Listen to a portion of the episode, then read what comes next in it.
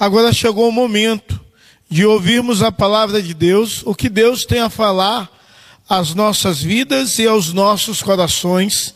E eu quero convidá-los a abrir a palavra de Deus no livro de Filipenses, capítulo 2, do verso 1 ao verso 4. Filipenses, capítulo 2, do verso 1 ao verso 4.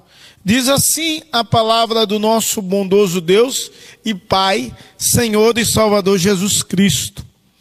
Portanto, se existe alguma exortação em Cristo, alguma consolação de amor, alguma comunhão do Espírito, se há profundos afetos e sentimento de compaixão, então complete a minha alegria tendo o mesmo modo de pensar, tendo o mesmo modo de amor, sendo unidos de alma e mente.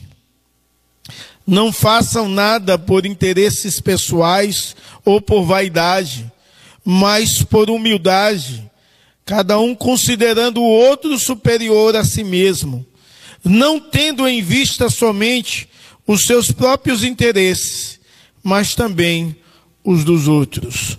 Que o Senhor no nosso coração aplique a, a porção da palavra lida em nome de Jesus e para a glória do Senhor. Nós estamos ministrando sobre uma série, é, uma vida, a vida centrada em Cristo. Durante aproximadamente três meses iremos ministrar e já fizemos algumas ministrações.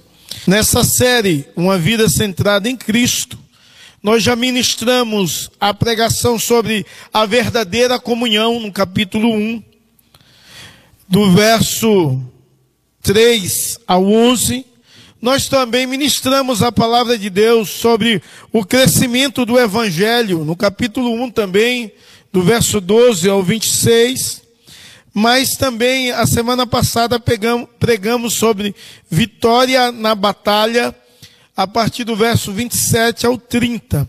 E hoje iremos ministrar a partir capítulo 2, do verso 1 ao verso 4. E hoje nós iremos ministrar ao meu e ao seu coração sobre o seguinte tema: imitadores de Cristo. Imitadores de Cristo. Irmãos,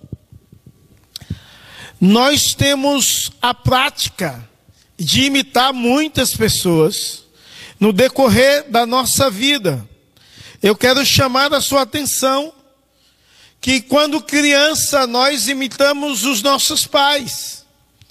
E temos essa facilidade de imitar porque muitas vezes nós aprendemos pela observação e eu me lembro de um dia onde eu peguei meu filho fazendo um batismo por aspersão, porque presbiteriano batiza por aspersão, batizando um gato lá de casa e jogava água sobre a cabeça do gato e dizia assim: Filho da promessa, eu te batizo em nome do Pai, do Filho e do Espírito Santo.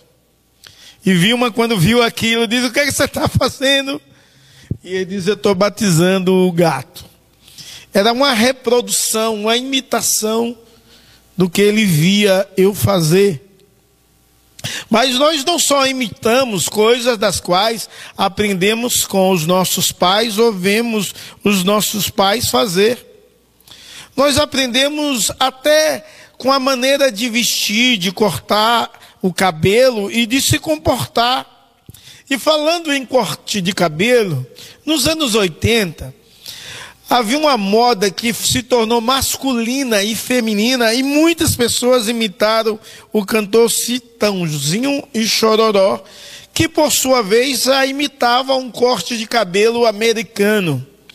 E, e, e isso se tornou uma febre. Homens e mulheres deixavam cortar crescer o cabelo, cortava baixinho de lado e o cabelo longo. E isso se tornou uma febre, ainda de corte de cabelo, 2002, anos se passaram, e o Ronaldo, ele cortou um cabelo rapando a cabeça inteira, deixando só um coquezinho e isso foi na Copa e muita gente cortou esse cabelo dessa forma. Agora são homens.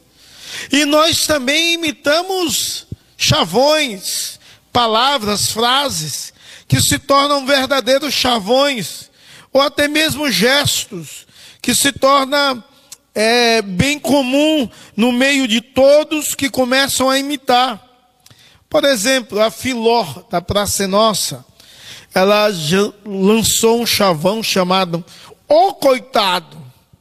E muitas pessoas citaram isso no decorrer dos anos, citando um chavão através de imitação. O texto que nós lemos é um texto que nos incentiva, nos incentiva a sermos imitadores, e imitadores acima de tudo, imitadores de Cristo viver para a glória de Cristo e segundo a vontade de Deus e para a manifestação da sua graça. Mas quando nós entramos no capítulo 2, a partir do verso 5 em diante ao 11, você vai ver que Paulo vai trabalhar de uma temática de exemplo de submissão, ou seja, a ideia é que esse texto inteiro seja um texto do qual nós possamos aprender a respeito de ser imitadores, não só de Cristo, mas também do apóstolo Paulo, do verso 2 ao 18, depois do 19 a 24 de Timóteo e também do 25 ao 30 de Epafrodito. O apóstolo Paulo nos exorta nesse texto a vivermos a unidade espiritual do cristianismo.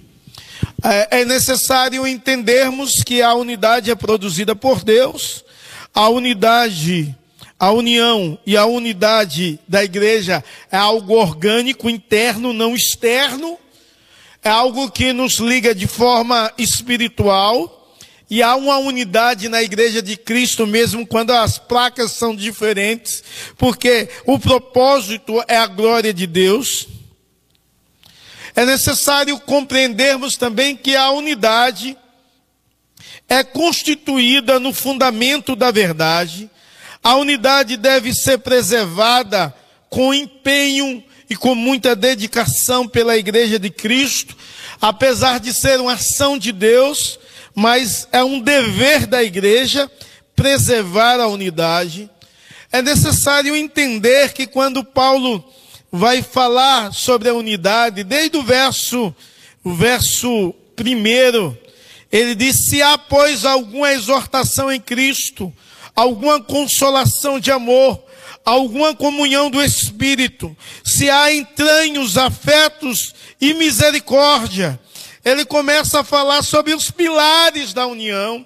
E a ideia dos pilares da união é que haja sempre exortação em Cristo. Ou seja, o corpo, ele para ser bem ajustado, um deve ajudar ao outro, encorajando e exortando um ao outro a viver de conformidade com os princípios de Deus.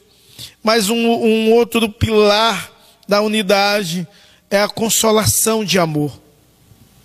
E é necessário que a igreja de Cristo possa demonstrar o seu amor pelo outro em um momento de tristeza, consolando, ajudando ao outro a diminuir a dor e carregar os fardos. É necessário compreendermos também que o texto fala sobre a comunhão do Espírito. No verso 1, essas divisões são claras, essas quatro, esses quatro pilares são muito bem claros. A comunhão do Espírito Santo. E é necessário que possamos entender o que no trem, o que nos mantém unidos é a comunhão do Espírito. Precisamos viver em unidade. Ou seja, esse texto aqui, ele trabalha de uma forma muito especial a trindade, a exortação de Cristo, o amor que procede de Deus, ou seja, porque Deus é amor e a essência de Deus é amor e a comunhão do Espírito. Mas entranhas e afetos e misericórdia.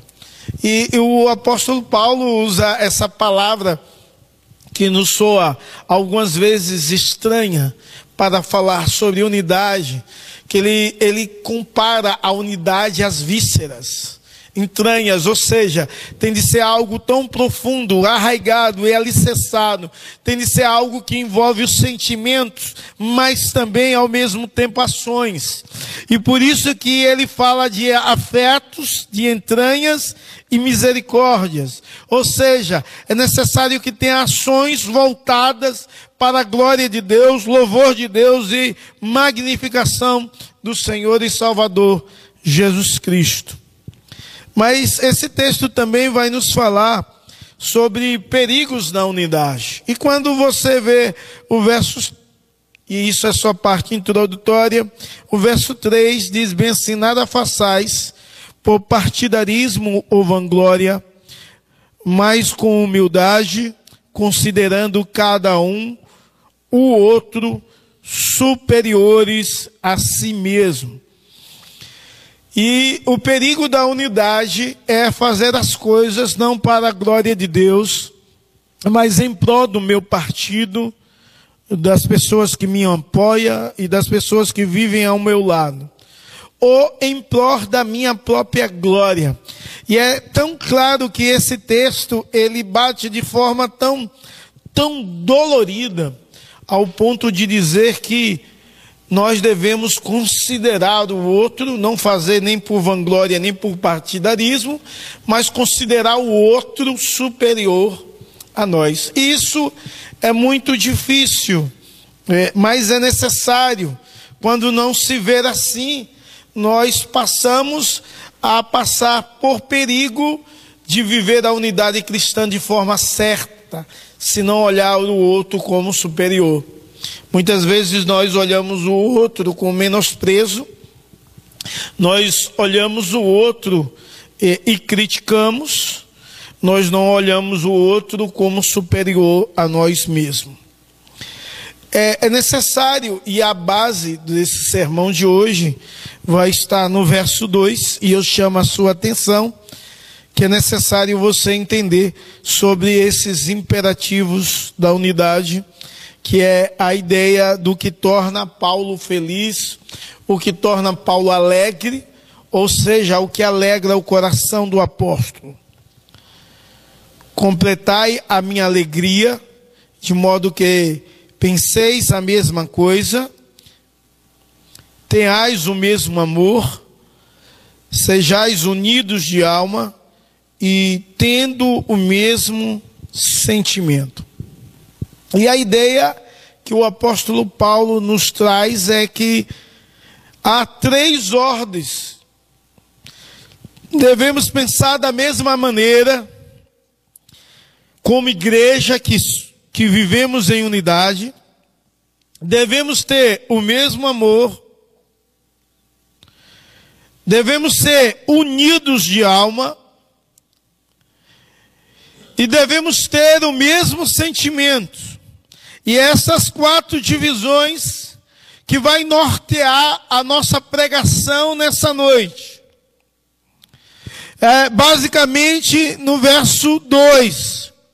O centro disso, é claro que no verso 3 nos ensina a viver, de um, viver em humildade e considerando o outro superior a nós mesmos. Mas é necessário pensar, em primeiro lugar, da mesma maneira. E quando olhamos o que o Senhor Jesus e Salvador falou no João 17, nós ficamos maravilhados, porque Jesus Cristo faz uma oração. E ele fala que nos vai nos santificar na verdade e que a sua palavra é a verdade. E a oração que ele faz é para que sejamos um como ele é um com o Pai. Então a ideia é que devemos ter o mesmo, a mesma maneira de pensar, ou seja, pensar de forma prática no Evangelho de Cristo, das coisas que venham glorificar a Deus e exaltar a Deus, como um povo de Deus, temos de ter essa meta primordial em nossas vidas. Precisamos entender o mundo a partir do Evangelho e do modo com qual Deus pensa. E muitas vezes nós olhamos para o mundo e os conflitos do mundo e as perguntas do mundo, as indagações que surgem, e nós respondemos com pensamentos humanos, com pensamentos contraditórios, com pensamentos diferentes, com pensamentos estranho ao pensamento do outro, mesmo o outro sendo um cristão e algumas vezes de fato autêntico. E alguma coisa está errada. Porque se nós entendemos o mundo a partir do Evangelho e pensamos como Deus, nós respondemos o que Deus revelou a respeito de determinado assunto. E nesse ponto deveríamos ter uniformidade. Nesse ponto, nesse modo, deveríamos ser de uma forma comum, unicamente verdadeiros. Há um assunto muito polêmico nos nossos dias, a respeito de uma criança que foi abusada e ela teve de fazer um aborto após quase seis meses de gestação. De gestação. 22 semanas.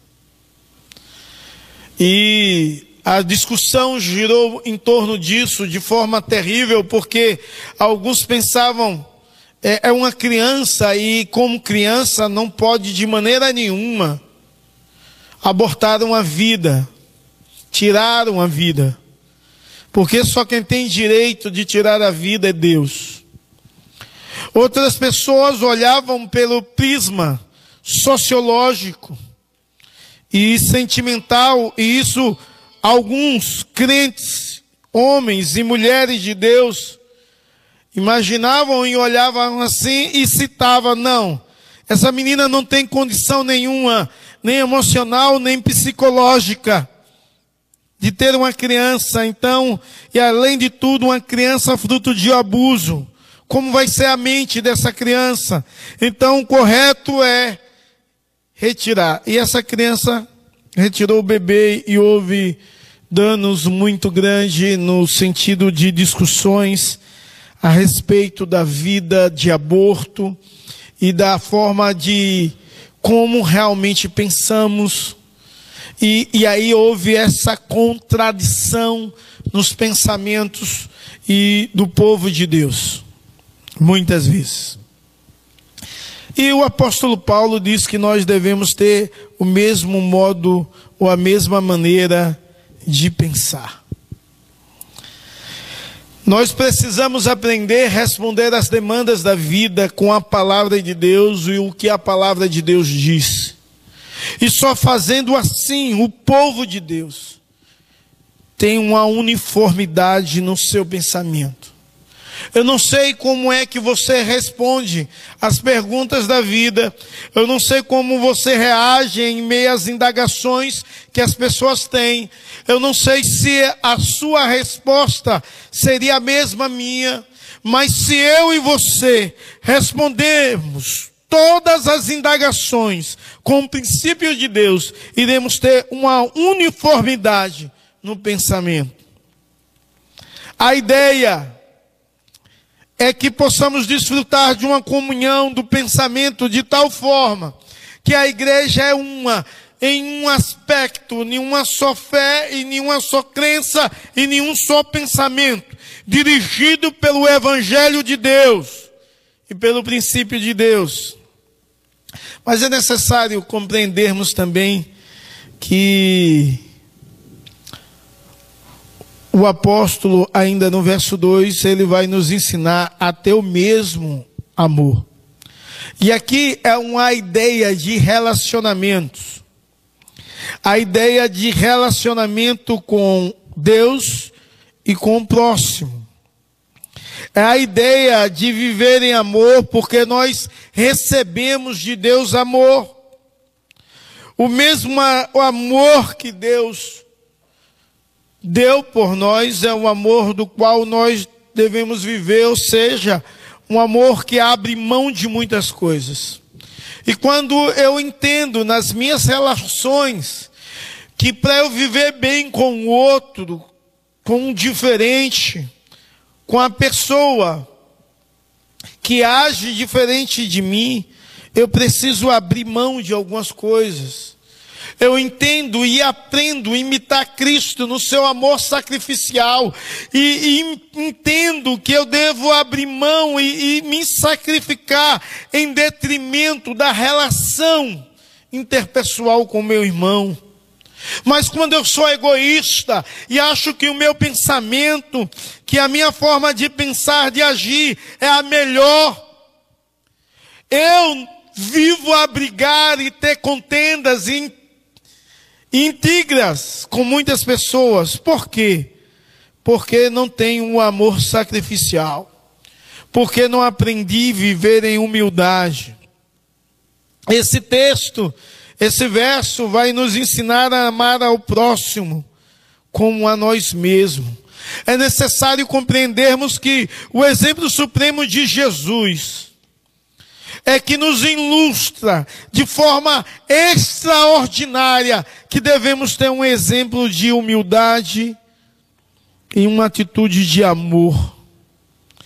É claro que o verso 2 também fala sobre uma terceira coisa que devemos ter e ser unidos de alma.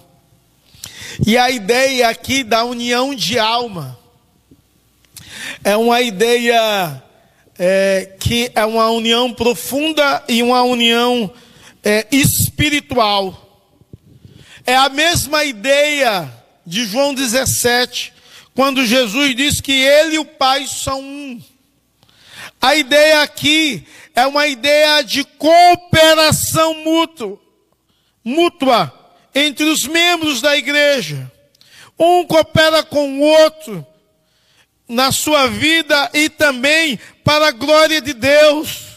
É essa unidade que a igreja de Deus precisa experimentar, porque somos um só corpo e temos um só Deus que é o cabeça e Senhor de todos. Aqui dá a ideia de espiritualidade, porque fala de alma, ou seja, Alma e espírito é a mesma coisa. A ideia é do real homem ser unido ao outro, porque a igreja é unida ao outro. E nós somos parte, membros do corpo de Cristo na terra. E aqui não quer só citar a respeito da igreja local, mas a igreja visível de Cristo é um só corpo.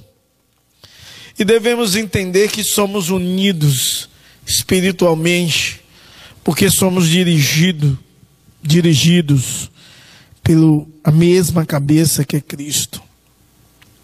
Mas o verso 2 ainda diz que nós devemos ter o mesmo sentimento.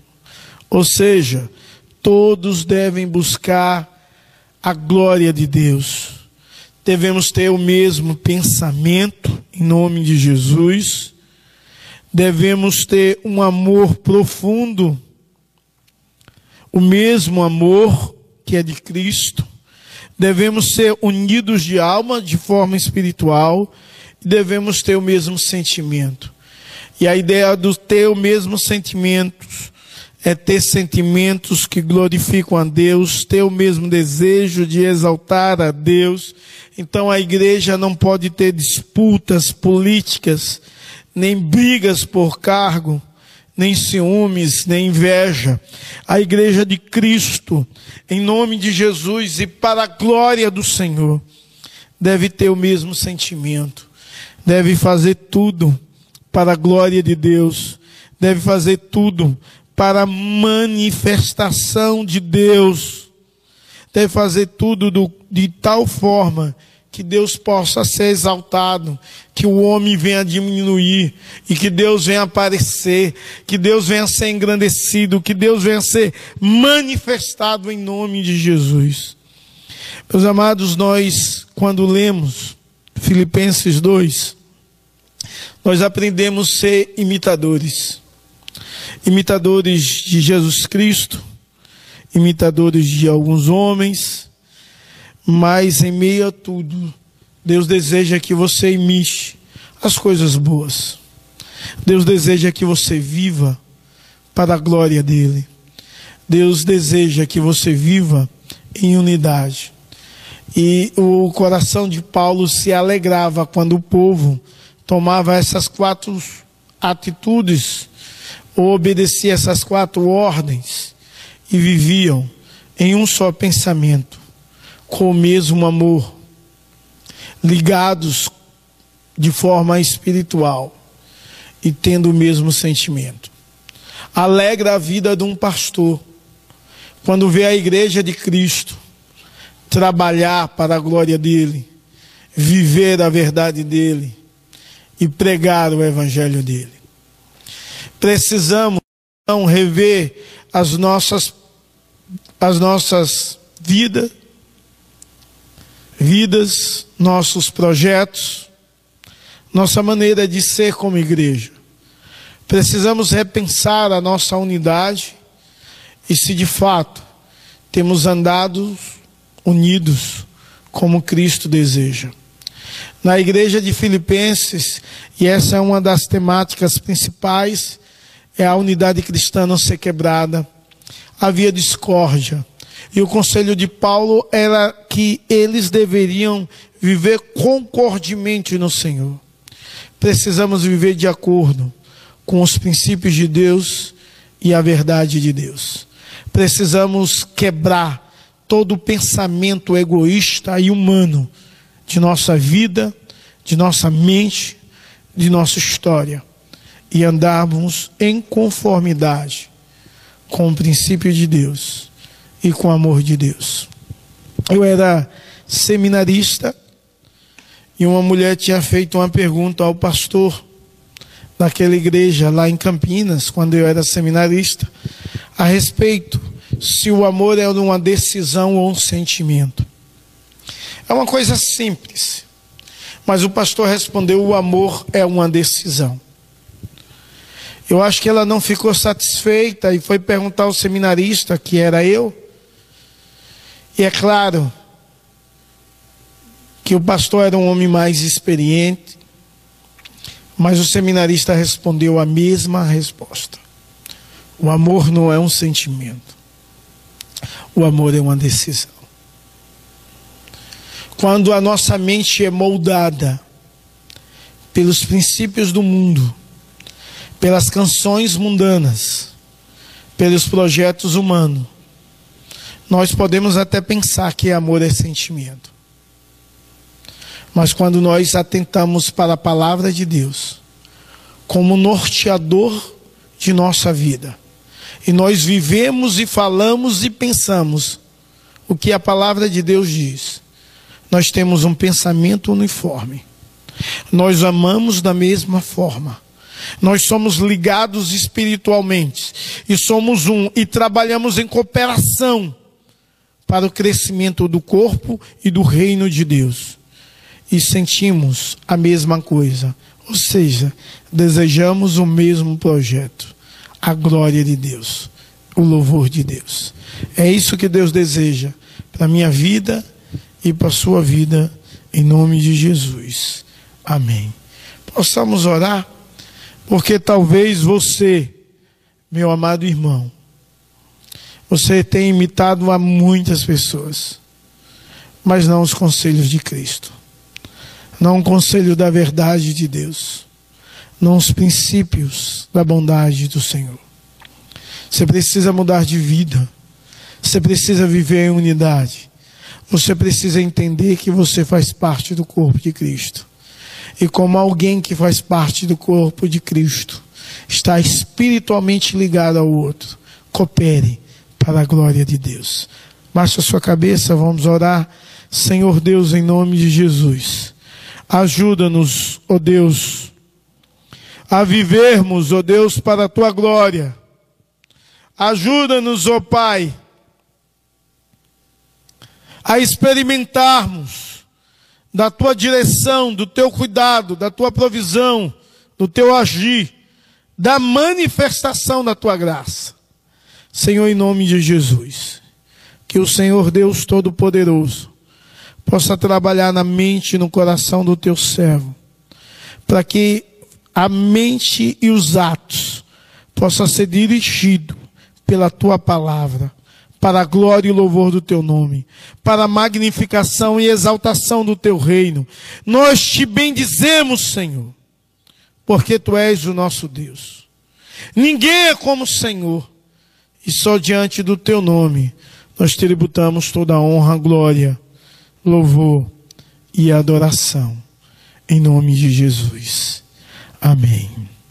Receber a bênção, que a graça do nosso Senhor e Salvador Jesus Cristo, que o amor de Deus, o nosso eterno Pai, que a comunhão e a consolação do, do, do Divino Espírito Santo seja sobre você e sobre todo o povo de Deus espalhado sobre toda a face da terra, hoje e para todos sempre.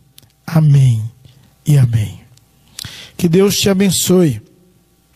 Eu quero te incentivar a não só viver a palavra de Deus, mas a ler a palavra de Deus. Continue lendo o livro de Filipenses. E certamente Deus irá te abençoar mais. Mas a vontade de Deus é que você viva e viva para a glória de Deus. Nessa semana você é desafiado a, em nome de Jesus, a pensar sobre as demandas que você tem ou das quais alguém te pergunta sobre o que o Evangelho pensa. E responder como o Evangelho responde. Você é desafiado, em nome de Jesus e para a glória do Senhor, a amar da mesma forma, a ter um amor sacrificial. Então, quero te pedir que você sacrifique alguns momentos da sua vida nessa semana. E sempre faça isso. Para ligar para alguns irmãos. Em nome de Jesus. Orar por eles. Abençoá-los. Em nome de Jesus e para a glória do Senhor. Eu quero te incentivá-los. Em nome de Jesus. A entender que você é ligado ao outro irmão você precisa cooperar com Ele e cooperar com o trabalho do qual Ele tem desenvolvido para a glória do Senhor. Você pode também começar a trabalhar de uma forma muito especial nesse momento de pandemia e se desenvolver mais para a glória de Deus e chamar pessoas para dar as mãos e andar junto com o seu propósito. Você precisa ter o mesmo desejo de tudo em você, tudo na igreja possa glorificar ao nosso Deus. Que Deus te abençoe. Tenha uma semana abençoada, guardado e protegido pela mão de Deus. Que Deus te abençoe. Em nome de Jesus. Amém.